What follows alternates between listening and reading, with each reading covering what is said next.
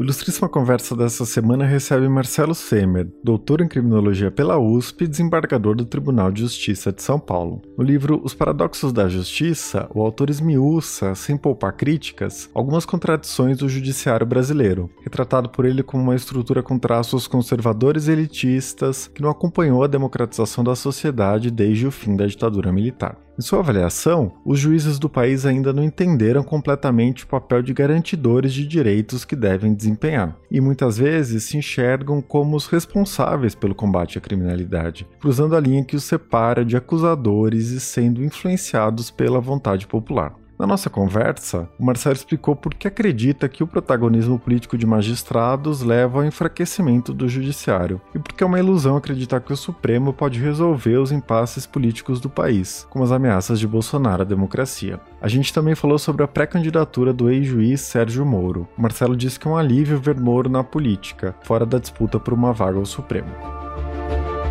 Eu sou Eduardo Sombini e este é a Ilustríssima Conversa. A gente precisou mudar a captação do áudio durante a gravação e por isso talvez você perceba uma alteração do som no episódio.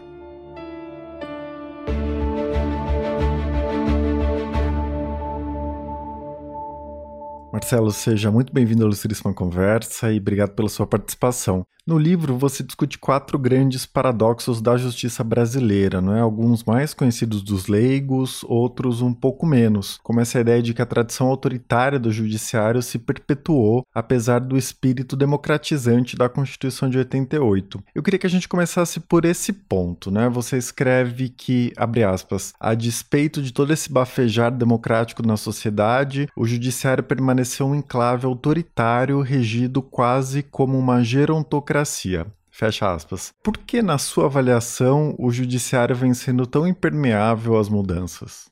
Bom, é, obrigado, Eduardo, por esse convite, essa possibilidade de, de, conversar. Eu tratei no livro de distinguir, separar, assim, em quatro grandes paradoxos, mas eu acho que, obviamente, cada, dentro de cada um dos capítulos, é, a gente vai encontrando outras contradições. Esse do que você fala é o, o terceiro capítulo, que eu chamei de tigre de papel. Estou né? usando aquela expressão chinesa, né, que ficou imortalizada pelo Mao Tse-tung, para dizer o seguinte: olha, aquilo parece ameaçador, mas não é tanto assim, né, do ponto de vista de mostrar como a Constituição, aparentemente democrática, e veio de uma tal forma para limitar o autoritarismo, mas que no fundo ele acaba não conseguindo. Acho que essa é uma, uma certa tradição brasileira dessa convivência aí, de mesmo quando as legislações foram liberais, né, as nossas práticas foram autoritárias. Eu, eu não diria que o judiciário é o único responsável por isso, mas ele é também um responsável por esse, esse essa eh, o que muitos chamam de duplicidade, né? ou seja, você tem uma face liberal formal, oficial,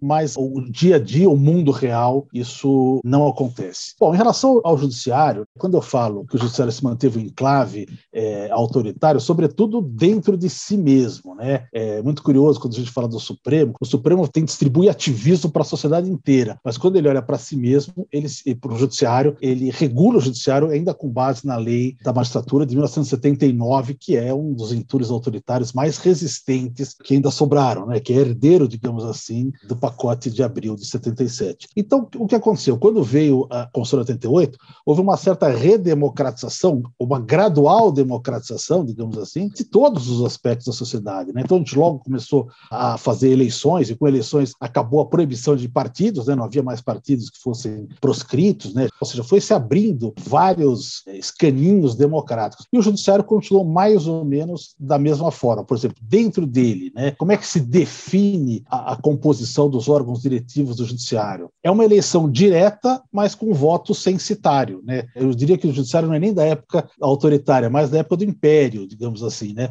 porque é, só quem tem o título de desembargador pode votar nas suas é, eleições. Supostamente, a ideia de deixar a política fora do judiciário, mas a gente sabe que é, a política não está fora do judiciário e o fato de ser só a cúpula é, dá, dá na mesma, né? Porque as relações entre a cúpula e os governos, por exemplo, tem uma larga promiscuidade muitas vezes, então você não tira, digamos assim, nenhum tipo de política dentro disso. E nunca teve, por parte do, dos tribunais, por parte do CNJ, enfim, alguma perspectiva de ter uma interpretação diferente sobre isso. Acho que isso tem uma série de, de reflexos, né? sobretudo na ideia de, de, na manutenção da ideia de hierarquia. A hierarquia funciona muito bem para o estamento militar, ela é indispensável para o militar, mas ela é absolutamente é, incompatível com a lógica do judiciário, que é uma carreira que se baseia, sobretudo, na independência dos seus membros. Né? Então, quando eu falo em hierarquia, eu digo assim: é, os juízes têm um certo temor, digamos assim, de contrariar a jurisprudência do seu próprio tribunal. A maioria das partes não são punidas por isso, mas é o tribunal que o promove, que o remove, que o designa, enfim, tem uma série de questões. Por isso que quando a gente vai olhar, por exemplo, a jurisprudência do Supremo, nossa, a jurisprudência do Supremo, o Brasil é liberal, olha a jurisprudência criminal do Supremo. Mas quando você chega no, no cotidiano, na ponta do trabalho, essa jurisprudência não entra, ela não chega na ponta, porque os juízes se aplicam muito mais à jurisprudência do seu tribunal, né, do que os paradigmas do Supremo. Porque aquele juiz que se mostra diferente, ele acaba de alguma forma sendo discriminado. Ah, é, ele não pode atuar nessa área, isso aqui não é bom para a área criminal porque ele solta demais, etc. E tal. Então, um ou outro caso desse já faz com que a, a comunidade, digamos assim, de juízes pense: bom, eu não vou decidir dessa forma, senão eu não consigo chegar é, nesse lugar. Portanto, a tua capacidade de divergir, ou de se opor, ou de ter um pensamento diferente, é relativamente diminuída. Né? Então, me parece, esse é um dos pontos da contradição, que os tribunais, assim, de uma certa forma, né, é, acabaram funcionando que nem hospitais, que recebem um equipamento de alta tecnologia, mas que os seus médicos são desestimulados a utilizar. Né? Então, é, nós temos uma legislação protetiva, uma incorporação de tratados de direitos humanos, etc. e tal, mas que é, os juízes são desestimulados a usar. Por isso que eu acho que existe aí, digamos assim, algo que transforma na ponta uma construção que é garantista para uma prática que chega a ser, às vezes, até lombrosiana, né? ou seja, é, há uma transformação. Como é que a gente explica isso? Né? Como é que a gente explica, por exemplo, que dentro dessa Constituição mais democrática que nós tivemos, tanto pela produção quanto pelo conteúdo, a gente conviva com uma letalidade policial tão expressiva, né? Pô, mas a Constituição não veio para garantir a dignidade da pessoa humana? Bom, o que menos tem se feito na letalidade é a garantia da dignidade da pessoa humana.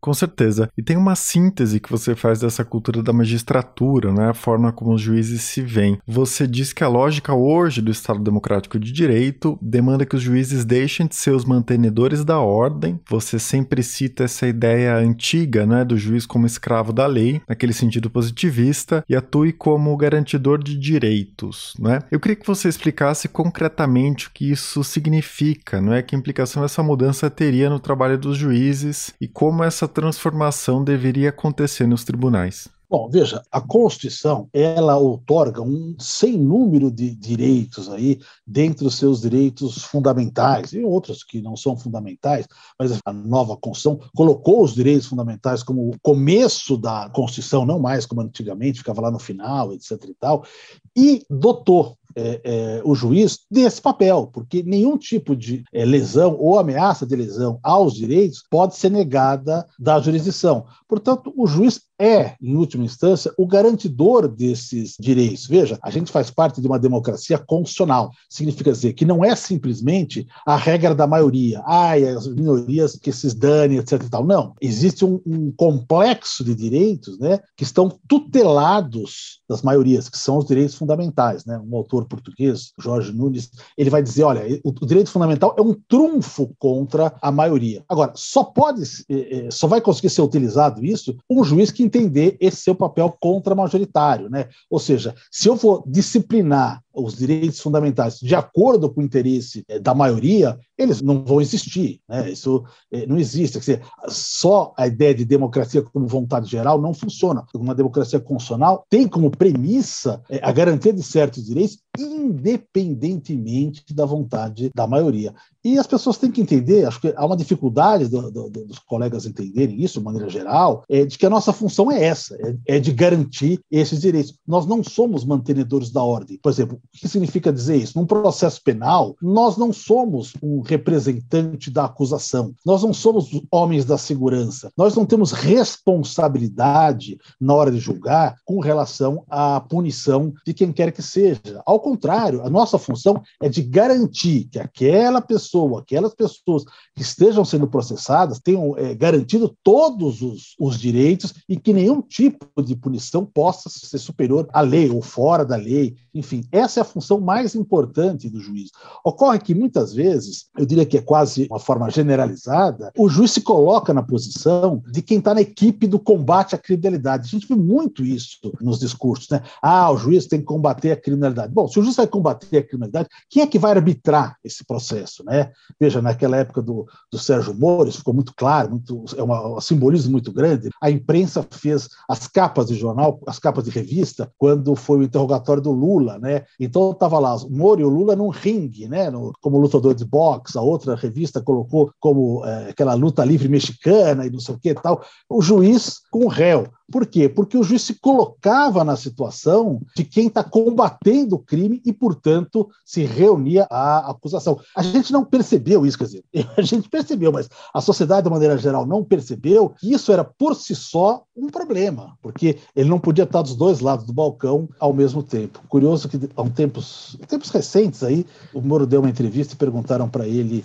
é, como ele se sentiu no interrogatório do Lula. Ele falou assim: Ah, eu me senti num ringue, ou seja, exatamente aquela visão pervertida que a gente criticou da imprensa. Olha, a imprensa não entendeu nada do assunto, né?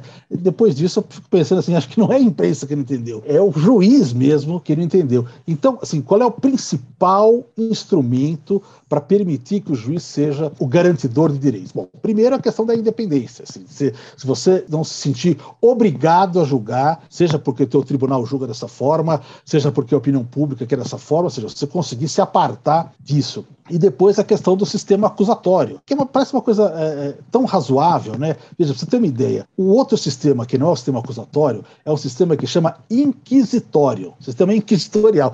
A gente deveria estar tá, é, é, abismado com isso. Inquisitório vem de inquisição onde juiz e acusador são a mesma pessoa, né? Então, portanto, isso é uma coisa que, imagina, ah, a gente aplica o sistema misto escravagista. Não, seria uma coisa absurda, mas a gente fala isso, que a gente aplica um sistema meio inquisitório. E eu acho que esse é um ponto central, né? E os juízes estão criando muita dificuldade quando chegam nessas questões. Então, por exemplo, o juiz das garantias. Quando a juiz das garantias passa como lei, há uma rebelião, digamos assim. Não vou dizer que todos os juízes, mas as associações de juízes entraram com uma ação declaratória para dizer: oh, isso aqui é inconstitucional. Como juiz de garantias? Não, isso aqui não pode, etc. e tal. Isso é inconstitucional. E eu até brinco aqui que eu falo que se tivesse chamado de juiz de inquérito, como a gente tem em São Paulo há 20 anos, talvez passasse. Mas garantia, pô, aí não. Eu não sou de garantia. Não, minha função não é de garantia. Mas o problema é que a, o que a lei trouxe foi exatamente aquilo que a Constituição mostra, que a nossa função é de garantia. Aqui eu estou garantindo, é ele mesmo, você está garantindo ao indiciado, ao preso, para que ele não seja exposto na mídia, para que ele não seja preso além da conta, para que ele não seja obrigado a perder restrições além disso. Tudo isso é a nossa função. Agora, acusar e cuidar da acusação é função do Ministério Público. Eu acho que aí, quando a gente não entende essa função de garantidor de direitos, a gente acaba se comportando como um longa-manos da polícia, assim, como se a tivesse, como se fosse uma equipe, né, do qual a polícia é o zagueiro, o promotor é o meio de campo e o juiz é o centroavante. Não, vamos todo mundo junto para combater a criminalidade. Então, o juiz não pode estar nesse jogo porque o juiz está apitando. Quando a gente vê o futebol, a gente acha claro isso, mas quando vai para o direito penal, a gente não consegue compreender. Sim, e para tratar disso, você usa o termo protagonismo submisso, né? Você discorre muito sobre essa figura do juiz messiânico, que tem como grande representante o juiz Sérgio Moro. Essa ideia de um líder de uma cruzada contra a criminalidade e contra a corrupção. Você pode explicar melhor por que você considera que isso sempre leva ao enfraquecimento do magistrado e do judiciário? Porque o raciocínio intuitivo é mais ou menos o contrário, né? As pessoas poderiam dizer: bom, o Sérgio Moro foi muito poderoso porque ele condenou muitos réus, boa parte das decisões dele foram confirmadas pelas instâncias superiores, etc. Ou seja, ele não teve grandes barreiras no auge da Lava Jato.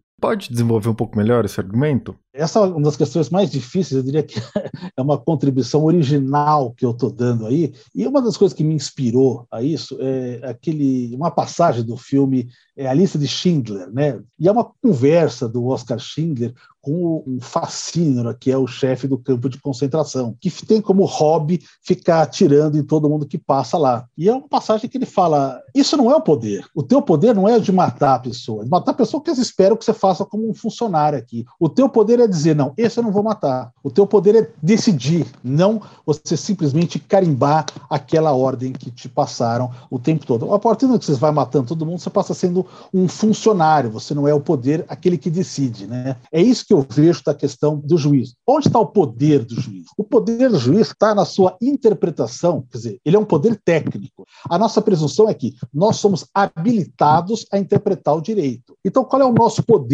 nesse sentido? É que eu posso interpretar o direito sem nenhum tipo de pressão, sem nenhuma interferência, dizendo: olha, se eu interpretar o direito assim, ah, o povo não gosta, então não vão pagar o seu salário. Não, não, não precisa, porque nós somos independentes, então ninguém vai mexer com o meu salário. Ah, se eu der uma decisão, eu vou ser demitido. Não, eu sou vitalício, então, portanto, eu posso fazer. Toda a estrutura do judiciário é justamente para permitir que a gente possa dar nossa interpretação do que é constitucional, do que é legal, aplicando a realidade dos fatos. Na medida em que o juiz se transforma naquele condenador absoluto, ou seja, ah, ele condena todo mundo, ele é muito forte, muito poderoso, porque ele condena todo mundo. Ele passa, na verdade, a ser um réu. Ele é condenado a condenar. Porque se ele vai fazer isso para poder agradar a mídia, para poder agradar o mercado, para poder agradar as maiorias, ele perdeu o poder, ele não ganhou o poder, ele ganhou prestígio, isso é verdade. Ele vai ser convidado é, para camarote, vai vestir o black tie, ele pode ser convidado para cargos no poder, prêmios, não sei de quê. Isso ele pode ganhar, não tem a menor dúvida, ele vira uma celebridade e tal. Mas o poder enquanto juiz, ele não ganha. Quando você se, se submete à maioria, por isso que eu chamo do protagonismo submisso. Ah, sim, é o juiz que vai decidir. E aí, a hora que o juiz vai decidir, o que ele fala? Vamos ouvir a voz das ruas. É, então, isso não é, é, propriamente um poder. No caso do Sérgio Moro, há uma série de circunstâncias é, envolvidas naquele processo. Mas, enfim, o que a gente ficou sabendo, né, o que a gente já intuía, né, a comunidade jurídica intuía isso, mas ficou sabendo é, depois daquela autópsia, digamos assim, né, das conversas abertas, é que ele participava tanto da produção da, da investigação policial, do time, né, não, vamos agora, não vamos agora, como do tamanho da denúncia, não acusa isso, não acusa aquilo, aquilo, quanto da produção da prova, olha, isso aqui não está muito bem, eu vou te dar uma testemunha que é boa, olha, não fala que eu dei, mas vou te dar uma testemunha que é boa, quanto do, do, do performance do, do, Ministério Público, da acusação, e vai dizer, olha, essa aqui, essa promotora não está legal, e não sei o quê, quanto do sigilo, olha, vamos botar sigilo aqui, não, aqui não pode botar sigilo, etc e tal, e por aí vai, em todos os momentos. Então, quando chega para dar a sentença, ele não tem mais o que fazer. A sentença é aquilo que ele já fez enquanto ocupava outros cargos, de fato, outros outros cargos. Então, na hora de, do, do, juiz, ele não é mais um juiz independente que vai olhar os fatos, analisar e dar sentença. Não, ele já está preso àquela situação no qual ele ajudou a criar digamos assim. Então, não acho que ele cresça enquanto poder judicial. Ao contrário, eu acho que enquanto poder de juiz, ele decresce. O que ele cresce enquanto poder é que ele passa a fazer outros serviços passa a fazer o serviço de polícia, o serviço de acusação, passa a fazer o serviço do carcereiro, né? Opa, aqui não vai sair, etc e tal. Então, assim, ele vai multiplicando as suas funções, mas aquela função que é essencial, que é de juiz, é uma função de carimbar, porque já está pronto, até porque ele participou da produção lá atrás. Eu digo que a Lava Jato é um outro patamar quando eu escrevi no, no livro, porque eu começo falando da, de como a, a mídia ajuda a pautar, por exemplo, o processo do mensalão, e a gente passa a trabalhar com a ideia de um juiz estrategista, como foi o ministro Joaquim Barbosa. Mas nesse caso, a mídia faz uma pressão sobre isso.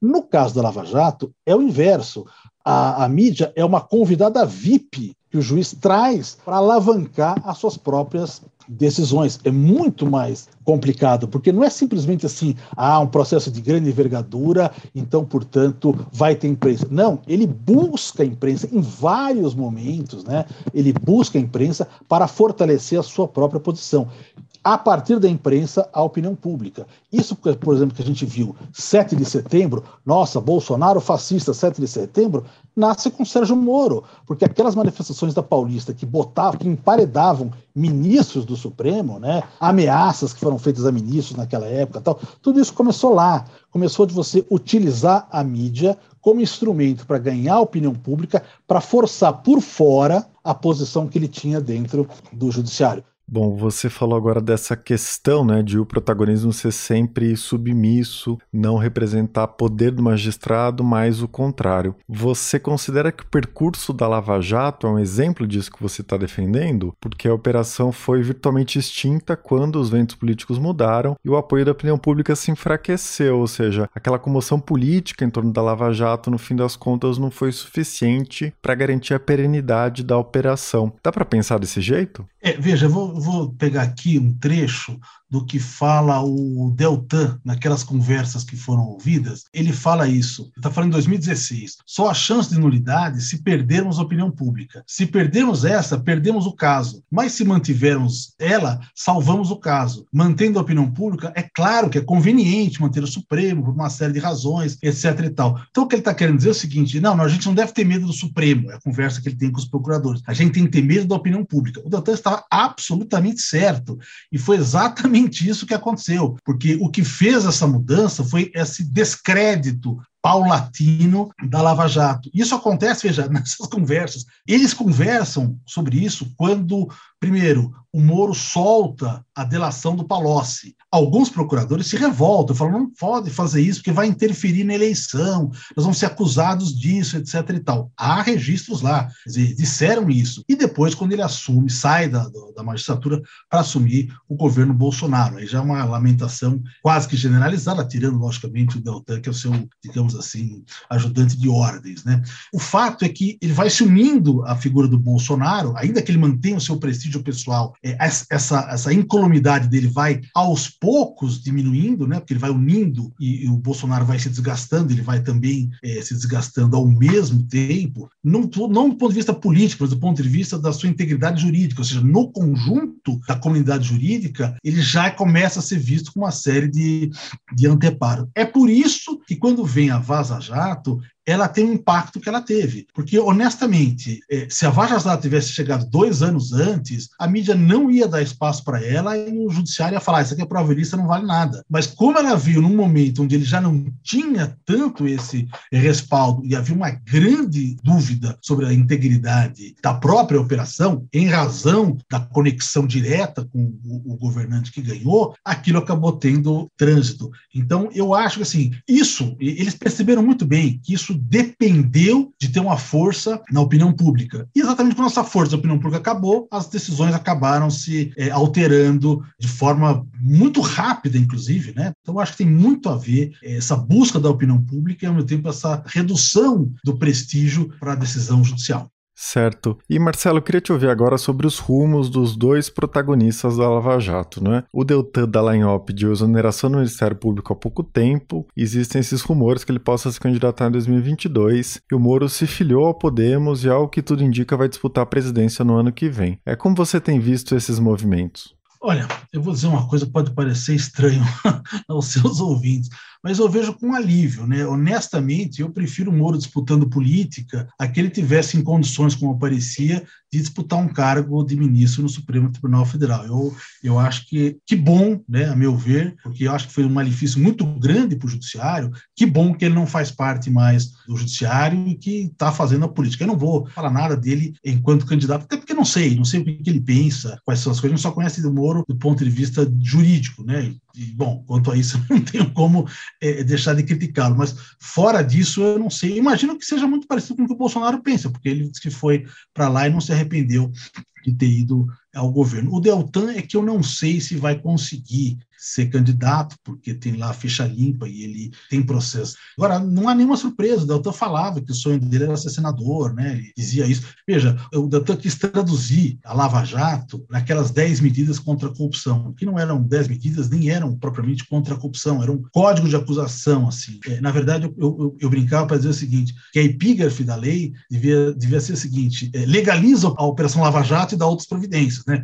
Ela tentava correr para trás para dizer, olha, aquilo lá que a gente fez é legal. E o Moro foi tentar fazer a mesma coisa com o projeto anticrime dele, que é um desastre total. Acho que o Congresso salvou o desastre, mas era um desastre do ponto de vista técnico, do ponto de vista jurídico, era muito ruim, excessivamente ruim. E, bom, isso dá uma mostra, digamos assim, de que eles tinham um enorme é, é, interesse em influir dentro da, da política. Né? Então, eu não vejo como como surpresa nenhuma isso. Né? Aliás, essa questão do Moro e, e, e, a sua fixação pela Operação Mãos Limpas, de lá também saiu operadores para entrar na política. É um percurso, mais ou menos, que era esperado. Né? Aliás, todo o percurso era esperado, né? porque a Mãos Limpas foi dar no Berlusconi, aqui foi dar no Bolsonaro, é, porque elas são uma espécie de uma, uma mimesis. Né? Então, portanto, os resultados não são surpreendentes. E vou ser sincero, eu acho que ele vai ter, dar menos problema se for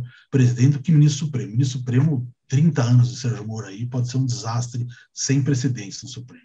Marcelo, antes da gente falar do governo Bolsonaro e das relações com o judiciário, eu queria retomar a discussão sobre a mídia, não é? Porque no livro você é bastante crítico em vários momentos. Você diz, por exemplo, que a cobertura dos processos criminais é geralmente muito simplista, apela às emoções, não é? é cria comoção ao redor de alguns casos e muitas vezes um sentimento de impunidade. E você também critica, não é, a projeção de promotores e juízes ao estrelato, né, em que a mídia, é, nas suas palavras, tem um papel fundamental. Como você enxerga o papel da mídia nesses temas e o que você acha que os meios de comunicação deveriam fazer de diferente? Primeiro, eu preciso dizer que, além de ser um crítico da mídia, eu sou um crítico fervoroso da censura, né?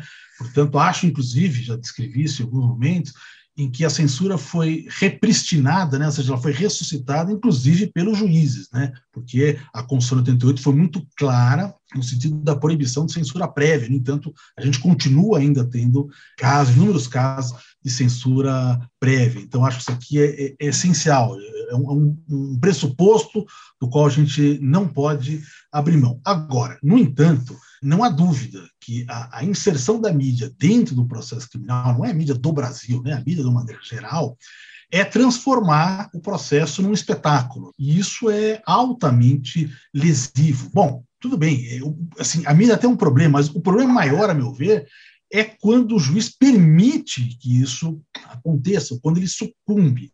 Por exemplo, uma coisa que me parece bem equivocada da mídia, né?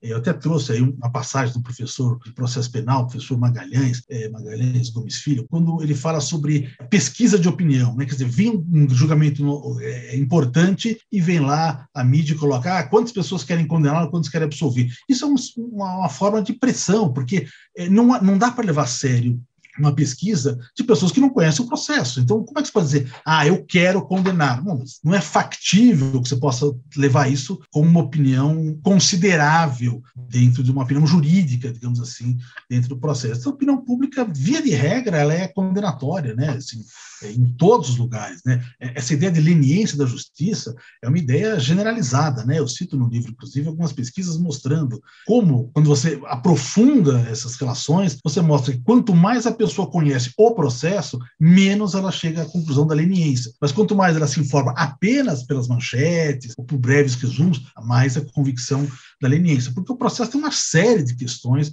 e, e que não são conhecidas. Né? Então as pessoas vão falando é, por intermédio de interlocutores que conhecem muito pouco direito, infelizmente, isso é, é, é um fato, né? É, é, muito curioso isso. Eu, eu posso falar assim com certa insuspeição, porque eu trabalhei na mídia, né? Eu trabalhei na Folha de São Paulo entre 88 e 89, né? Mas eu saí da faculdade e vi lá um, um anúncio, né? Consultor político. Eu falei, ah, eu estava no, no, centro acadêmico, era presidente, mexia com política, falei, ah, isso aqui é tá para mim, né? E aí acabei ficando na, na política da Folha por um ano e pouco, uma experiência fantástica, aprendi muito com isso. Mas é preciso entender que a gente transforma, né? Transforma aquilo que dá ibope, aquilo que dá sustentação. Então, muitas vezes, o que a gente tem é uma, um sensacionalismo, não uma estatística. Mas uma coisa que eu sempre achei curioso é que a mídia é muito crítica quando diz respeito à política. Né? Então, o político fala alguma coisa, a primeira coisa que o jornalista vai dizer é criticar. Não, não confio. A primeira coisa é desconfio do que ele está falando, vou atrás para saber. Agora, se é o delegado ou promotor falando, ah, não, isso aqui eu já confio. Então, a mídia de, de, de política era crítica, mas a mídia de polícia era muito oficial muito é, oficialesca. A primeira era da polícia, né, que era aquela mídia é, do jornalista que fazia cobertura da polícia. E depois passa a ser uma mídia muito a reboque do Ministério Público, que sempre soube fazer uma ligação é, muito boa de marketing, assim, enfim, se coloca como advogado da sociedade, então, portanto, ele tem uma, uma penetração maior. É mais fácil para o promotor falar, porque ele pode ser parcial, o juiz não pode, então o juiz não pode ficar antecipando o que ele vai falar, enfim. Então, então essa relação acaba sendo muito mais estreita. Então, eu acho que a mídia ainda, ainda tem uma escassez de crítica no que diz respeito ao discurso oficial, ao discurso da punição. E sem contar, estou falando da mídia mais séria, reflexiva, sem contar, obviamente, aqueles programas policiais de televisão que eles têm uma única finalidade, que é de estimular as pessoas a se sentirem com medo, ameaçadas, levar as pessoas a, a praticarem linchamentos e tal. Então, assim, aquela mídia, assim, muito questionável questionável, né, do ponto de vista de, de integridade. Tem, tem, outra coisa também, né? Quando a gente absolve, muitas vezes a gente vê na, na, imprensa a manchete assim: Fulano se livra. Se livra quer dizer, bom, culpado ele é, mas foi absolvido. Isso vocês não têm noção da pressão que é contra o juiz. Quer dizer, o juiz passa a ter medo de soltar, o medo de absolver diante das críticas que ele possa receber. Né? Então, acho que é uma responsabilidade social, longe de, de, imaginar que acho que a gente tem que trabalhar na fase da censura. Não acho que é censura, mas acho que é uma responsabilidade social que a gente tem também de preservar, faz parte disso, todos têm responsabilidade social, todas as empresas têm também, né, de preservar é, a dignidade, né, não expor as pessoas é, antes de que sejam condenadas, né, botar a, a foto lá na cara e depois você vai ver que o desgaste é muito grande, né? Aquele caso famoso do, da escola base, né? Depois do Barbodega, assim, é, a gente não sabe. Lógico que isso tem muito a ver com a falta de crítica, de novo, né? De só ouvir o lado da polícia, só ouvir o lado é, da oficialidade, né? Não, ouvir a polícia, então tá bom. Não tá bom. Acho que o jornalista tem que ter essa noção, tem que dar espaço para o outro lado, né? E, e, você vê, por exemplo, no caso do, do mensalão, é, o outro lado é quase um criminoso, né? Você, você não tinha espaço para dar o, o o Lewandowski foi inclusive flagrado lá num restaurante pela Vera Magalhães, dizendo: olha, nós estamos votando com a faca na garganta. E isso é uma coisa do qual a mídia participa disso, né, desses processos de linchamentos públicos, né, transforma o vilão e o mocinho, etc. E tal. Mas não é assim. Em todas as situações tem que ouvir, não só ouvir dois lados, mas dar a oportunidade de que esses lados tenham diálogo, né? não apenas é, para constar. Acho que, acho que é, uma, é uma deficiência da mídia isso ainda. Eu queria que a gente falasse agora da conjuntura do governo Bolsonaro, não é? As ameaças golpistas e os discursos autoritários do presidente vêm sendo um combustível de tensões com o judiciário, principalmente com o Supremo. Você pode falar sobre a avaliação que você faz do Supremo nesse contexto? Porque a sua avaliação me pareceu mais nuançada que a maioria das análises, não é? Que tratam o STF como o principal freio aos riscos à democracia que o Bolsonaro representa. Você aponta que os atos mais autoritários do Bolsonaro são repudiados pelo STF, mas que o tribunal também contribui para uma certa normalização das atitudes dele. Como você está interpretando o Supremo na situação atual? Sim, bom, aí tem uma questão, uma questão de timing, né, que é da imprudência de escrever um livro sobre judiciário, porque as coisas estão acontecendo todo dia, né, então eu diria até que eu estava conversando com o meu editor, falou, temos que fazer um, um, segundo volume daqui, porque há um quinto paradoxo para a gente colocar aqui, que de repente o judiciário virou o estandarte da luta pela democracia. Então, enfim, muitas coisas aconteceram depois do que eu havia é, escrito, mas assim, tem algumas coisas que eu delineei como críticas que me parecem válidas, uma delas delas é que o excesso de judicialização da política estava levando não só os juízes a entrar na política, como os políticos saírem da política, né? como os movimentos saírem da política e passam a disputar as questões não mais no parlamento ou nas ruas, e sim nos fóruns. Né? Então, isso assim, a gente está maximizando a decisão judicial e diminuindo, por assim dizer, ou arrefecendo, por assim dizer, a movimentação política, né? na expectativa de que não, no judiciário a gente vai conseguir resolver. Acho que tem questões que são políticas que não se resolvem no judiciário, até porque o judiciário não tem mecanismos de resolução política. O judiciário não, não, não é talhado para avaliar conveniência e oportunidade, mas sim legalidade. Então faz uma diferença muito grande. Então, o judiciário, num dia, ele vai dar uma decretar uma ordem de prisão, e no outro ele vai pegar o, o, processo e vai dizer, olha, aqui tem um crime, é verdade, mas eu só vou condenar se fizer da próxima vez, né, no caso eleitoral, né? Então assim, ele só tem decisões estanques, não são posturas políticas que podem tirar o país dos seus dilemas. Isso só se resolve com política. A política só se resolve com política. Não, não adianta você, você vai judicializando, você vai ter algumas decisões. Ah, então o Supremo chegou no limite, vai tirar o Bolsonaro. Ah, não, agora o Supremo está conivente com o Bolsonaro. Ah, agora está arrefecendo no Supremo. Então é muito difícil você é, é, jogar essa responsabilidade política para o Supremo. Não acredito que o Supremo vá ser isso, até porque, veja, o Bolsonaro só está lá porque o Supremo absolveu de um crime de racismo. Né? Se o Supremo tivesse julgado um crime de racismo, inclusive o Alexandre de Moraes deu voto de de Minerva, digamos assim, tivesse feito isso, ele não sequer ele estaria aqui.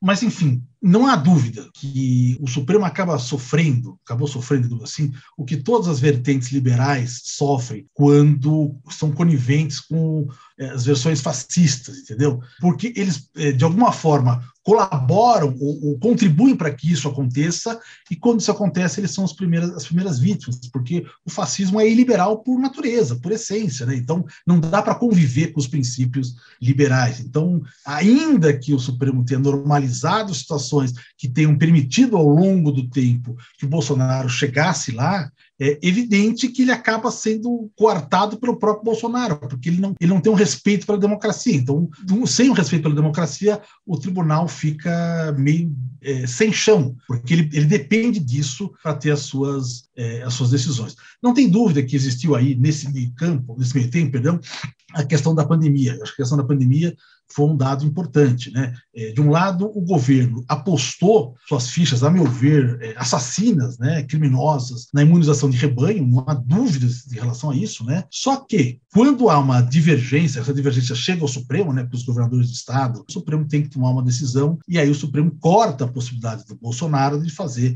a imunidade de rebanho, contra a qual ele luta todo o tempo, até hoje ele luta isso, lutando contra a vacina, que ele não se vacina, contra a máscara, que ele quer tirar a máscara, máscara, contra a, a, o isolamento, o tempo todo. Então, aí, a partir daí, a meu ver, nasce uma dissociação muito grande. Né? Aí o Bolsonaro passa a estimular movimentos contra o Supremo, que o Supremo passa a responder de uma forma, a meu ver, autoritária também. Isso aqui é difícil falar no nosso meio, digamos assim, meio mais progressista. Quando eu falo da questão do, do inquérito das fake news, eu sou um pouco criticado, mas eu confesso que eu não consigo entender a legalidade dessa situação, não das punições que, que, que o deputado pode ser punido pelo, pelo fato, a, a, a, crime, não vejo a menor dúvida nisso, né? Tanto do Daniel Silveira como do Roberto Jefferson, etc. E tal. Mas a questão da competência, né? Quer dizer, por que, que esse crime é julgado pelo Supremo? Isso não me parece explicável, né? Então, é óbvio, é uma, é uma medida, digamos assim, de desespero, né? Ou a gente faz isso, ou aquilo vai solapar em cima da democracia brasileira e tal. Eu não confio muito nisso, eu não acho é, que essas medidas de força sejam sempre necessárias, porque a gente acaba se acostumando com elas e tornando é, a exceção a regra é, do nosso direito. Você acha que esses inquéritos podem criar um precedente perigoso no futuro? Eu acho que vai criar vários precedentes no futuro. Né? Um deles, que na verdade não é propriamente um precedente que o Supremo já havia criado, que é a questão de flexibilizar, digamos assim, a noção de, de prisão em flagrante. Né? Ele fez, já havia feito isso com o Delcídio Amaral, né? E é fez de novo depois com o Daniel Silveira, né? Por que, que ele faz isso? Porque pela Constituição o parlamentar não pode ser preso se não for em flagrante. Então ele vai lá e expande o flagrante. O problema é que mais tarde a gente vai estudar isso aqui e vai ver, nossa, o flagrante não é só isso. Veja o caso Supremo, por exemplo. Pô, o Supremo diz que o flagrante é também assim. Então quando a gente vai falar do flagrante de fake news, você imagina todo aquele monte de, de, de blogs e colocados YouTubes e não sei o que tal que pode pode ser suscetível a prisões em flagrante enquanto aquilo está no ar. Não parece nada é, razoável. O que me preocupa mais ainda é a questão da competência, porque o princípio do juiz natural é uma base para a independência do juiz, etc. e tal, para a questão democrática. E, por exemplo, o que, que o Supremo tem feito? Nele? Ele tem reduzido paulatinamente, gradualmente, por decisões, o espectro do foro privilegiado. Em várias decisões, o Supremo, em várias composições, inclusive, ele foi esvaziando a noção do foro privilegiado, para reduzir, já que o Congresso não tira isso, ele foi reduzindo isso de um lado ou de outro com as leituras constitucionais é, a esse respeito. Quando chega nesse caso, aí todo mundo tem foro privilegiado, né? Na verdade, o foro não é privilegiado no caso, né?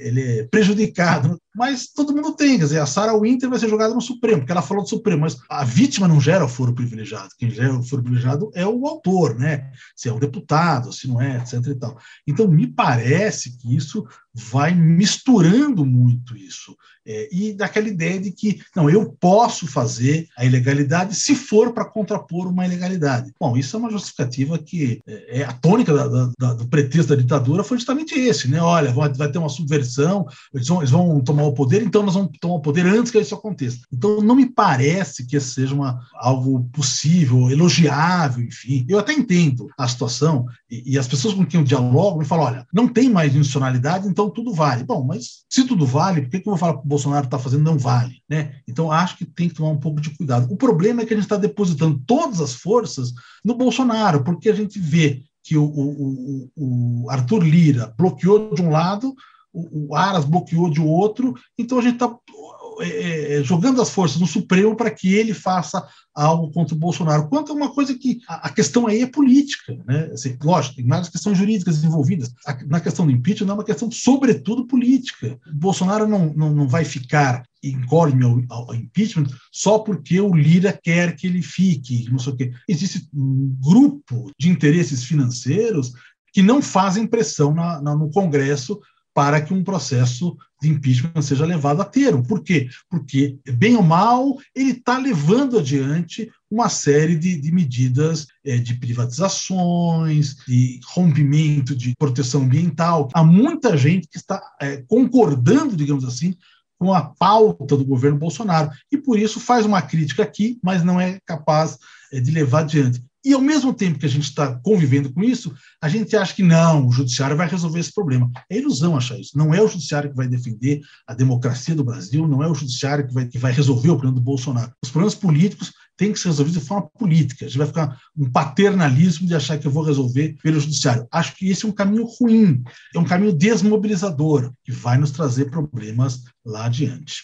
Bom, Marcelo, a gente precisa encerrar, mas eu queria te fazer uma última pergunta, que eu acho que uma parte dos leitores do livro vão se fazer, não é? Você se tornou recentemente desembargador do TJ de São Paulo e participa muito dos debates sobre o judiciário e a política brasileira. É, e você sempre afirma suas posições progressistas e faz críticas ao conservadorismo e ao corporativismo do judiciário. Enfim, em outras palavras, o seu comportamento é oposto àquela ideia de que o juiz só se manifesta nos autos. É, como você enxerga essa essa questão? Os juízes devem se colocar no debate, manifestar suas posições políticas e quais os limites para isso? Legal, eu vou começar pelos limites, né? Quer dizer, o limite para isso é o limite que a Constituição fixou. Quer dizer, o juiz não pode fazer, não pode se dedicar à política partidária. Esse é um limite, é um limite muito importante. Não é obrigatório, ou outros países permitiram isso, nós não permitimos. Eu estou muito de acordo com isso. Ou seja, é, acho que botar juiz com política partidária a participar de partido, participar de eleição, participar de seria um absurdo, até porque no Brasil a questão eleitoral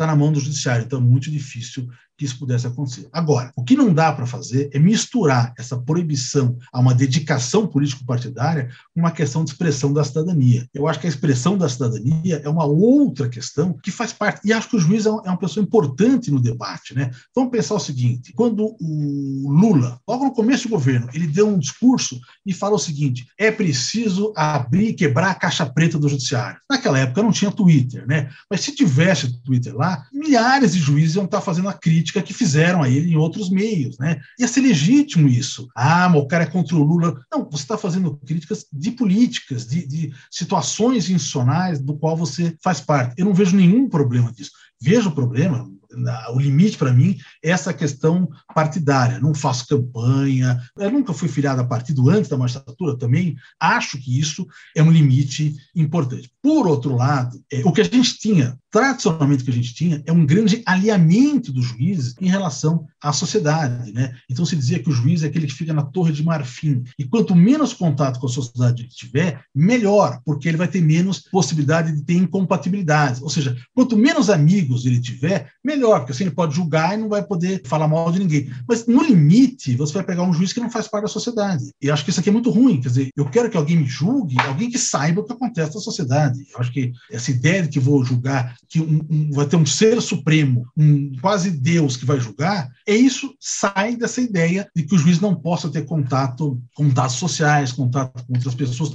me parece um equívoco. Né? Há uma diferença grande, que eu acho que mesmo os juízes têm dificuldade de entender isso, entre imparcialidade e neutralidade. O juiz tem que ser imparcial. Imparcial quer dizer o seguinte: ele vai julgar um processo, ele não pode ter vínculos com as partes. Se ele tem vínculo com as partes, basta ele levantar a mão e falar: estou impedido, não posso participar desse julgamento. É normal que isso aconteça, todo mundo já fez isso alguma vez na vida, né? Olha, não posso fazer isso, ele cara é meu amigo, vou ficar muito mal com ele, aquele advogado é muito amigo meu tal. Agora, neutralidade é algo que não existe. Você querer exigir de uma pessoa que, na hora que ela for tomar as decisões, ela seja uma folha em branco como, se ela tivesse nascido agora. Não existe isso, né? Não existe. Então, ah, o juiz, então vamos pensar uma coisa mais trivial, né? O juiz vai julgar plano de saúde. Não, eu preciso de um juiz que não tenha plano de saúde. Não existe. Não, vai, não tem como existir isso na vida, né? Então, todo juiz, quando vai julgar, tem uma experiência de vida, tem uma história, é, tem uma visão de mundo, até porque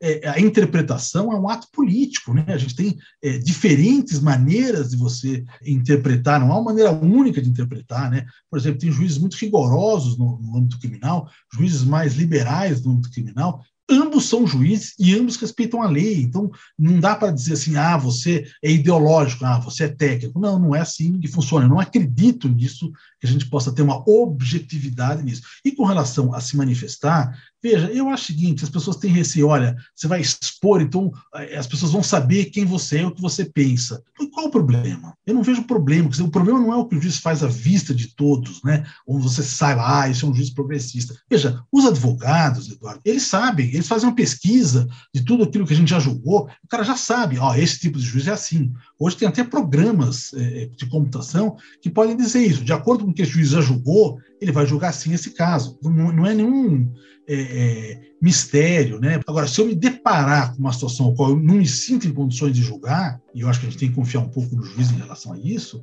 aí eu tenho que dizer, olha, não posso julgar. É o caso do Moro. Ele, ele se embrenhou tanto dentro de, uma, de um caso que ele deixou de ser, deixou de ser imparcial. Então, ele, se, ele não tinha como falar não para aquilo que ele mesmo construiu. Agora, neutralidade, eu, eu uso uma expressão, é, uma, uma citação do Raul Zaffaroni, né, que está deixando agora de ser ministro da Corte Interamericana de Direitos Humanos, foi ministro da Corte Suprema da Argentina, é um grande intelectual. Ele fala o seguinte: de quem queria um juiz asséptico, um juiz sem ideologia, era Mussolini. Esse sim, falou: não quero um juiz fascista, eu quero um juiz asséptico, eu quero um juiz que não questiona esse tipo de coisa que a gente está é, colocando aqui. Então eu acho que não dá para a gente transformar juízes no, no, na banalidade do mal, no Eichmann, né? Não, estou cumprindo minha função e eu não vou, eu não, eu não me interessa saber o que tem na sociedade a par do processo. Não existe isso. Muito bom, Marcelo. Foi um prazer conversar com você. Eu queria te dar os parabéns pelo livro e agradecer muito a sua participação. Eduardo, eu que agradeço e espero que as pessoas gostem. A minha intenção era fazer, era melhorar um pouco o debate sobre o judiciário, né? Porque está muito debate é, é, pautado de um lado uma coisa liviana, de dizendo, olha, todo juiz é marajá, é vagabundo. Do outro lado, não, nós somos os melhores, quase Deus. Não, a gente tem que, acho que melhorar o debate. Se eu conseguir ajudar a melhorar o debate, eu já ficaria bem satisfeito. Este foi Ilustríssima Conversa. Eu sou Eduardo Sombini e a edição de som é da Laila Moalen. A gente se vê daqui a duas semanas. Até lá!